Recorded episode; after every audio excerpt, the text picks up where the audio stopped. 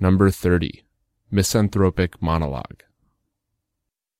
The world is changing quickly. Towns are getting bigger, the population is rising. Prices and taxes are going up too.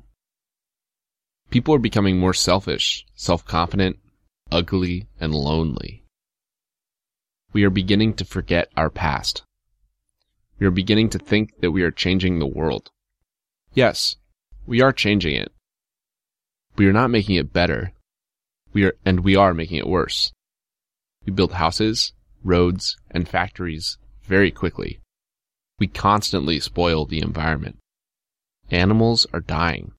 Plants are disappearing. But we hope for the best, and we are trying not to think about the present.